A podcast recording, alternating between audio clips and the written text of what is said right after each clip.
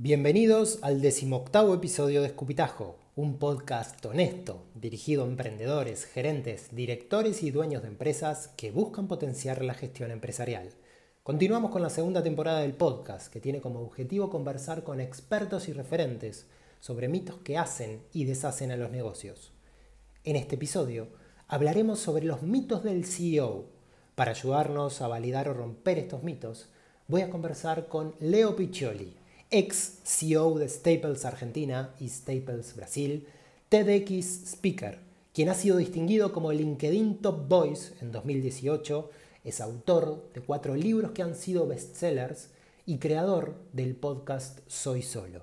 Tengo el gusto que nos acompañe y que nos aporte valor para ayudarnos a tomar mejores decisiones.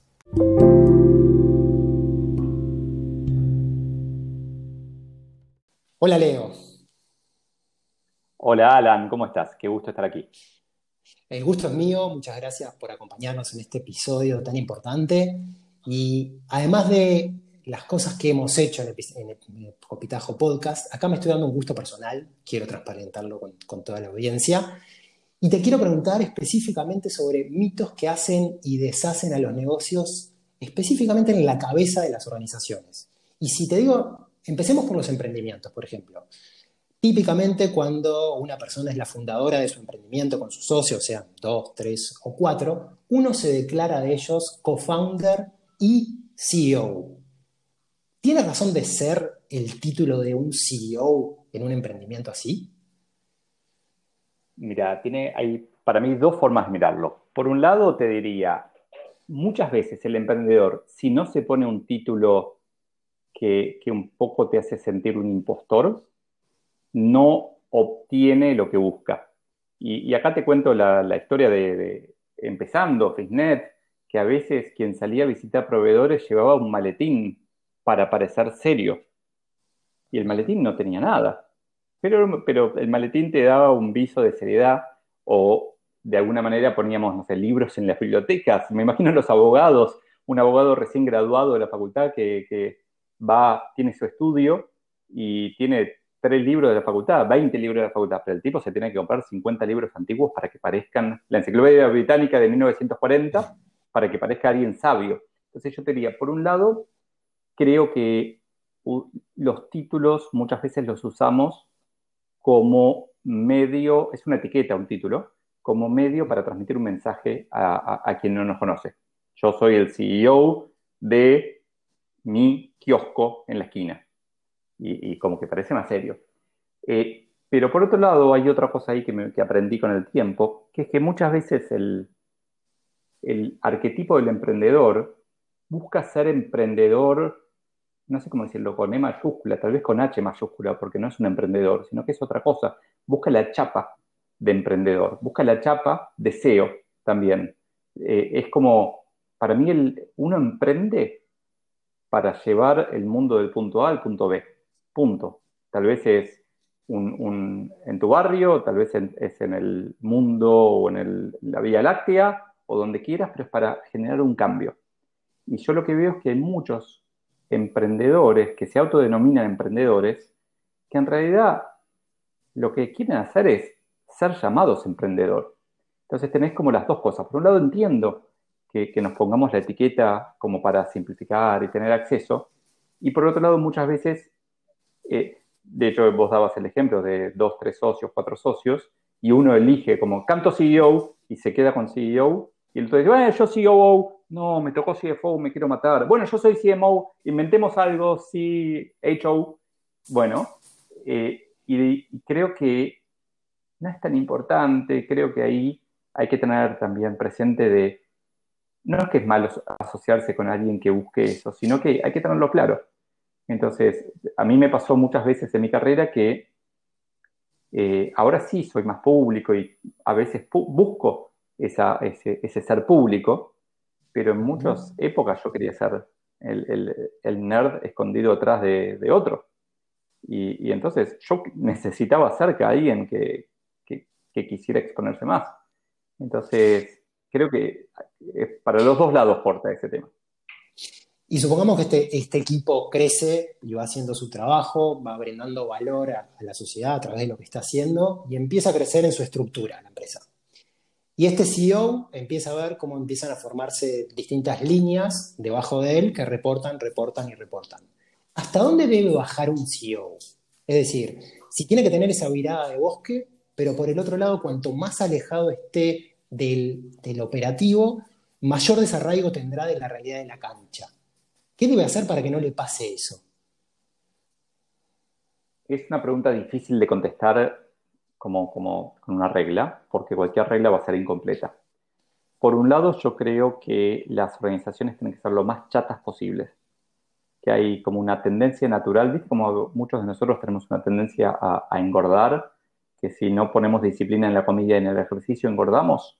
Bueno, las organizaciones tienen una tendencia a alargarse hacia arriba y hacia abajo, a crear ramas y a ser vicepresidente ejecutivo, porque bueno, ya hay vicepresidentes, pero este es más grosso, o, subvicepresidente, deputy vice president, no sé, inventar cosas.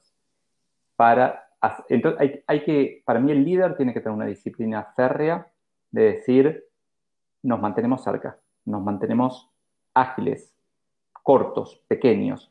Quiero, una organización de 400 personas no tiene más de cuatro niveles punto. Y, es, y a veces van a decir, pero deberíamos, no, cuatro niveles. Es duro, es difícil. Ahora, eso por un lado con respecto al organigrama, que de, que de hecho hay, hay gente que, sostiene que hay que romper el organigrama, puede ser también, pero sobre todo que, los mensajes vayan y vuelvan rápido, que no haya un teléfono descompuesto.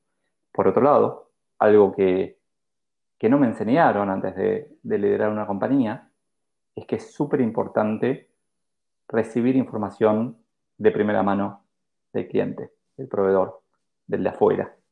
Eh, porque las compañías construyen sus propias narrativas internas, sus propios cuentos, en donde, en imagínate un banco, es, fácil criticar un banco, así que lo usamos, o una telefónica podría ser también, pero un banco, un, eh, agente de atención al cliente, de atención a reclamos, recibe un reclamo de cliente que dice, eh, no me llegó el estado de cuenta o me cobraron una comisión indebida o una, una compañía de cable, de, internet, eh, no me anduvo ayer.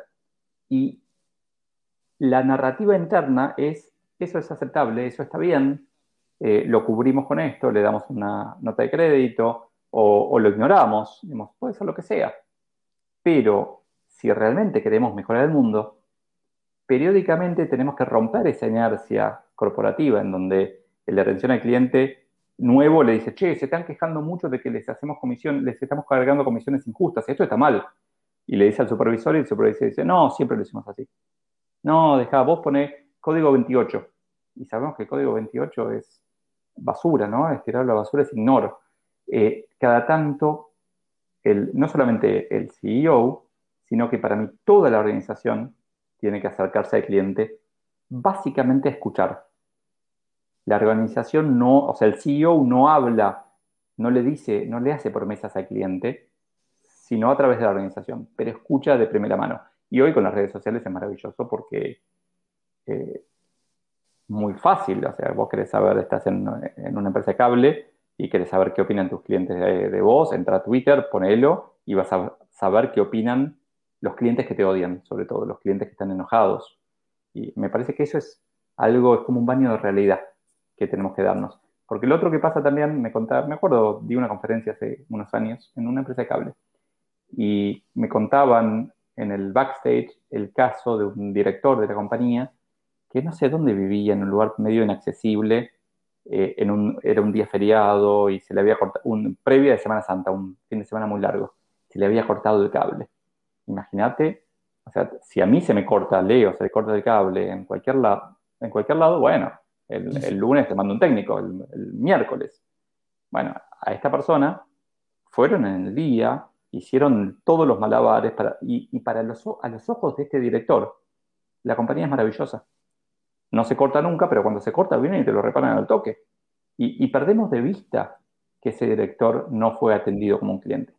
Entonces, para mí, eh, es, importante como de vuelta, es muy fácil creérnosla cuando tenemos un puesto de liderazgo y es importante entender que, en definitiva, es el cliente que nos paga el sueldo y más vale que, estemos un paso adelante del cliente, pues si no estamos fritos. Si no, pregúntale a Blockbuster.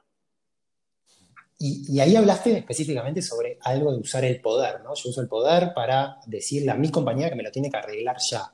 ¿Y cómo puede hacer un CEO para no tener esa relación adictiva con el control, por decirlo de cierta manera? Creo que no puede.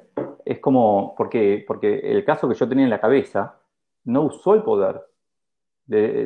llamó como siempre al servicio de atención al cliente común, solo que todos saben ah. que, que Alan Kohn es el director de estrategia y es la mano derecha del CEO. Entonces, ¿qué vamos a hacer? ¿Lo vamos a atender como cliente común? No. ¿Le vamos a avisar que lo tenemos especialmente? Tampoco. Le vamos a hacer creer, no, no adrede, pero vamos a hacer todo para que el tipo sienta que somos geniales. Eh, hay un cuento de, los, pueblos Potemkin, se llama. Este tipo era un general Potemkin en Rusia, zarista, que creo que era amante de Catalina la Grande, y que cuando Catalina iba a hacer sus recorridos por, el interior de Rusia, muy, muy pobre y devastada por guerras y qué sé yo, construían pueblos para que ella viera lo bien que estaba. Acá en Argentina hay un caso, no sé cuán serio era, pero el diario de Irigoyen, ¿no? El cuento de... Eh. Bueno, pasa lo mismo en las organizaciones todo el tiempo. El líder tiene que ser consciente de que ve una versión limitada de la realidad. Entonces tiene que, eh, me acuerdo el, casos concretos de, líderes a los que vi rompiendo, o sea, totalmente lo que se esperaba, yendo, saliendo de una reunión a hacer algo para, solamente para poder sentirse fuera de ese pueblo Potemkin, poder entender qué es lo que pasa posta, qué es lo que pasa de verdad. Creo que necesitamos esa disciplina de, de no creer que lo que vemos pero no porque la gente alrededor nuestra sea mala o nos quiera engañar. Eh, es natural, o sea, nosotros cuando teníamos visitas de un potencial comprador de la compañía, pintábamos las oficinas y nos preguntamos, pero esto es falso, es fake, la oficina no está así tan pintada. Y el punto es que si no las pintás, el, el tipo o la mina van a venir y van a decir, pero ni siquiera pintaron para mí. El otro, el que estaba quiere vendernos en China, pintó toda la oficina. Entonces hay que pintarla.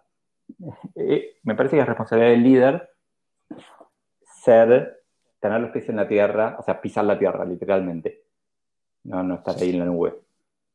Y, en esas responsabilidades, ¿cuál es la función más jodida de un CEO? Echar gente. Elegir a quien no quiere en el equipo. Es, eh, a ver, yo cometí muchos errores contratando, que fueron, a ver, para mí, echar a alguien es un error de contratación. Yo retrotraigo todo a no debería haber contratado a esa persona de esa manera. Hice algo mal cuando la contraté o cuando le empecé a contar lo que tenía que hacer, cuando eh, lo que más me dolió siempre fue quitarle empleo a alguna persona. Porque si lo ves así, le estás quitando el empleo, algo que para esa persona era de largo plazo, que viste este concepto de contrato de trabajo por tiempo indeterminado, uno asume que no es indeterminado no sé, no sé cuánto tiempo, uno asume que es infinito. Entonces, en la cabeza del ser humano típico, le estás quitando algo que pensaba que era suyo. Y, eso a mí me, siempre me dolió mucho. Tengo las, bueno, en, Soy Solo hablo de eso, las noches que yo no tomo, las noches que me emborraché fueron noches, en general, post echar a alguien, porque no, lo que sufro no tiene nombre. Y, en esas cosas jodidas de, hacer o de recibir malas noticias, ¿qué te pasaba a vos, por ejemplo, cuando tu equipo te llevaba malas noticias? ¿Cómo reaccionabas? Y con la perspectiva de hoy, ¿cómo te hubiese gustado reaccionar? Creo que, mira, no, tengo una respuesta, o sea, tengo las dos respuestas. Por un lado, a veces creo que debería haberme enojado más. A ver, la responsabilidad del líder es llevar al equipo a, cumplir su misión, ¿sí? Empujarlo o, tirar de él o liderar, lo que sea, pero que, como decía antes, del punto A al punto B.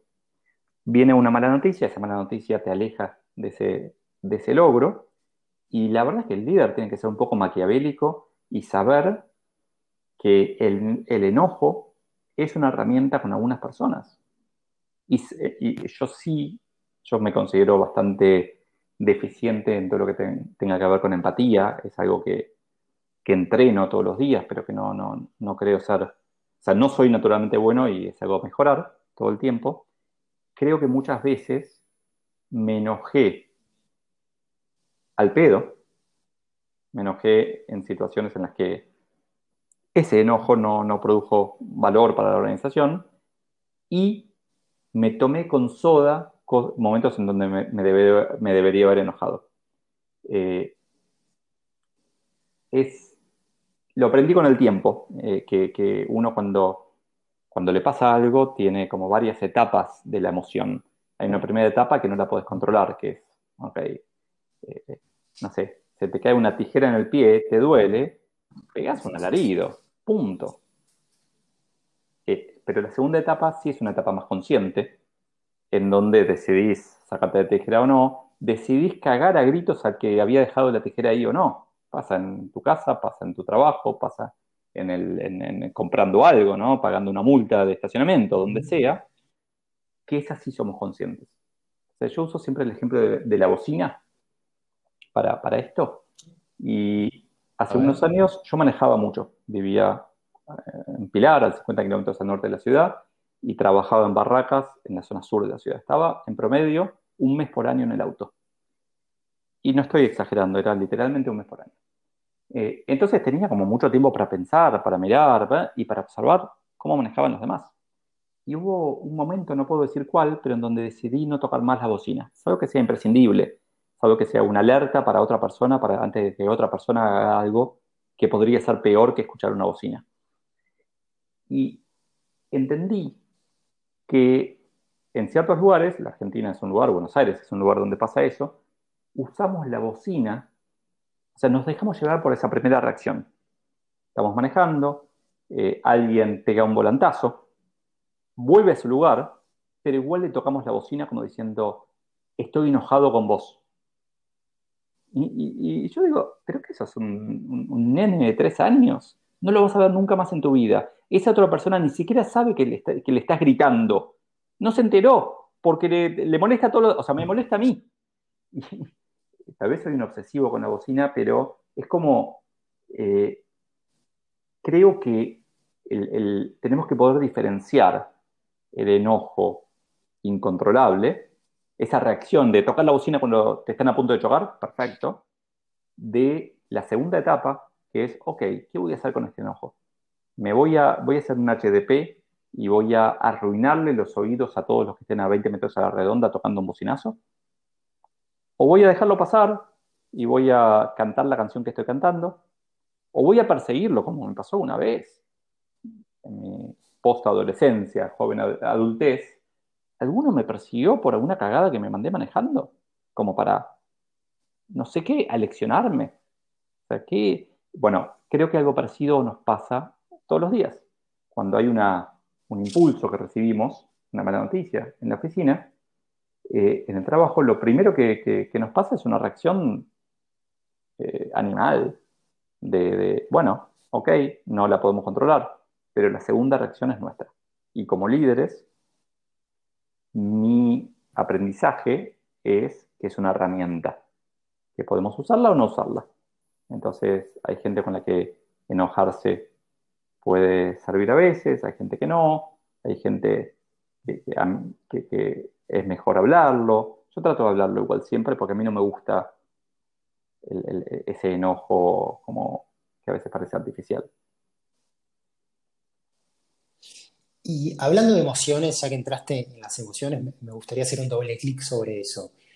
¿Cuál dirías o cuál es el momento en que un CEO debería dar un paso al costado? Dejando de lado alguna falta ética o, la jubilación, por decirlo de cierta manera. Sacando esos dos aspectos. ¿Cuándo un CEO debería decir, hasta acá llegué y tomando en cuenta, por ejemplo, tu caso? Después de estar 3, 4 años en, haciendo la misma tarea.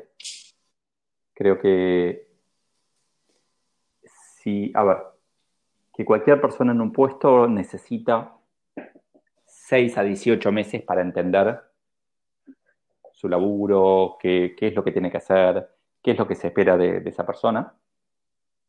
Y tiene un par de años para hacer los cambios que, que tiene que hacer. Pero una vez que yo veo un CEO 4 o 5 años en una organización que está igual que antes, ese CEO sobra. No es más un CEO. Un CEO es un líder del cambio un gerente es un líder del cambio. En verdad no es, porque el manager maneja, digamos, pero no, lidera un cambio. Pero me gusta verlo como que en las organizaciones, los ex jefes, hoy que queremos ser líderes, somos líderes del cambio. Un líder que no cambia es un oxímoron, es algo que, no existe, es como, como la noche de los muertos vivientes. No existe un líder que no cambia. El líder tiene que llevar las cosas de un punto A a un punto B. En el momento en que deja de hacer eso, deja de ser un líder. Entonces, para mí un CEO, de, después de 3, 4 años, que la compañía no cambia, que la persona no, no genera los cambios, y ya se, está, ya se achanchó. Ya el, resto es como es la beca, es el tiempo que tiene para construir su marca personal y dedicarse a dar conferencias, ponerle, o, lo que, o a lo que sea.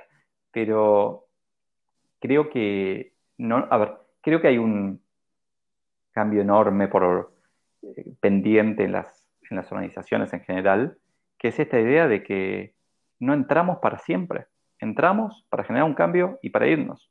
Entonces, entendamos eso, que está buenísimo, el mundo va a ser mucho más feliz cuando demos mucho más valor en cada estadía en una compañía y dejemos de tener esas becas eternas que por un lado son dinero para la compañía, pero sobre todo nos, nos dañan. En el momento en que ese CEO se quedó tres años de más, disfrutando los beneficios de la corporación, pero no dando el valor, sí dando el tiempo, pero no el valor, ya no consigue más laburo después, no consigue otro, otro trabajo similar.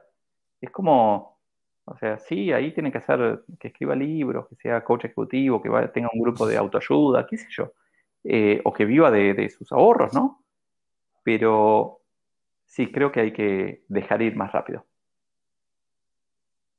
Y si ese CEO es el dueño de su pyme o la segunda generación familiar y también tiene el gorro de accionista mayoritario y también el gorro de gerente, ¿también dirías lo mismo? Más todavía. Eh, mi familia, mi mamá, fue emprendedora. Mi mamá en el año 56 era, hablaba cinco idiomas, era muy pobre y se, se hizo de abajo y descubrió, entre comillas, que el negocio, ella era secretaria, pero el negocio no era ser secretaria, sino era proveer servicios de secretaría. Tener secretarias y darlas por hora, por día, por mes, lo que sea. Hizo la primera empresa de personal temporario, acá en Argentina, 56 creo. Y creció, le fue bien, se casó con mi viejo, laburaron juntos, siguió mi papá, y de repente un día estábamos todos, toda la familia en esa empresa. Y tuvimos un golpe de suerte increíble que fue que en el año 95, 96 mi hermano conoció a alguien que, hacía, que estaba haciendo lo mismo para una empresa brasileña y le vendimos la empresa. En el 96 vendimos la empresa. Y para mí fue algo maravilloso. Desde que aprendí, desde que me pasó eso, me liberó de una presión enorme de la obligación moral de seguir ahí. Yo era licenciado en economía, con honores, y estaba trabajando de gerente administrativo de la empresa de papá y mamá. ¿Por qué? Porque era lo cómodo, porque era lo que debía hacer. Porque desde chiquito en la mesa, en la cena familiar, se hablaba de personal temporario. Porque yo sabía liquidar sueldo desde que tenía 10 años. Porque iba a pagar sueldos como cadete desde los 13 años en colectivo a Felfort, eh, que teníamos dos empleados, y me acuerdo perfectamente, y no sé, tal vez me acuerdo hasta los em, empleados, eh, pero creo que las empresas familiares Hace poco hablaba con alguien que me decía, no, yo quiero tener mi empresa más grande para dejársela a mis hijos. Yo digo, por el amor de Dios, no. Primero, estoy convencido de que una herencia es un error de cálculo. Con la expectativa de vida que hay, si una persona se muere a los 80 pensando en la herencia que le va a dejar a su hijo o hija, su hijo o hija debería tener 50, 40 tal vez. Si necesita una herencia, hizo todo mal. Entonces, dejar una empresa familiar como herencia es una cosa del pasado. me parece mucho más valioso dejar liquidez, ¿no? Liquidez, algún tipo de inversión que sea liquidable, que sea, creo que el, veo todo el tiempo, lo veo incluso con, profesiones independientes, ¿no? Abogados que son abogados porque los papás fueron abogados y siguen con el estudio, y, y nos limita mucho, porque hacer, seguir en el taller mecánico de papá, porque papá lo creó y yo, bueno, ¿qué voy a hacer? Me limita de ser el cocinero, el artista o el abogado que me gustaría ser. Y nos vamos a dar cuenta a los 40, después de trabajar 20 años. Entonces, para mí, como papás, como líderes de una empresa familiar, tenemos que venderla, es duro, ¿no? Pero tenemos que venderla para darle opciones a la siguiente generación. Si quieres la siguiente generación, entre comillas, que la compre, que, la elija, que vaya a esa empresa, pero no que tenga la obligación. Pero bueno, ahí tengo, eh, este, obviamente mi opinión tiene mucho que ver con, mi historia, ¿no? Con la felicidad que hoy entiendo que tuve, que, que me dio a largo plazo la venta de, de la empresa de mi familia. Clarísimo, Leo. Me, encantaron las anécdotas, me encantaron todo lo que estás compartiendo con, nosotros, con todos los oyentes. Y la verdad que invito a todos los oyentes a seguir escuchándote a través de todas las redes sociales, en tu podcast, Soy Solo, y en el próximo podcast que, que vas a sacar, y en todos tus libros, que la gente por favor vaya, que la verdad es una inspiración divina. Gracias, Leo, por este tiempo. Un gustazo tenerte en Escupitajo Podcast. Muchas, muchas gracias, Alan, y gracias por, las preguntas que, me hiciste. No solo recordar cosas, sino también pensar. Así que está bueno, viene bien eh, los desafíos. Así que muchas gracias.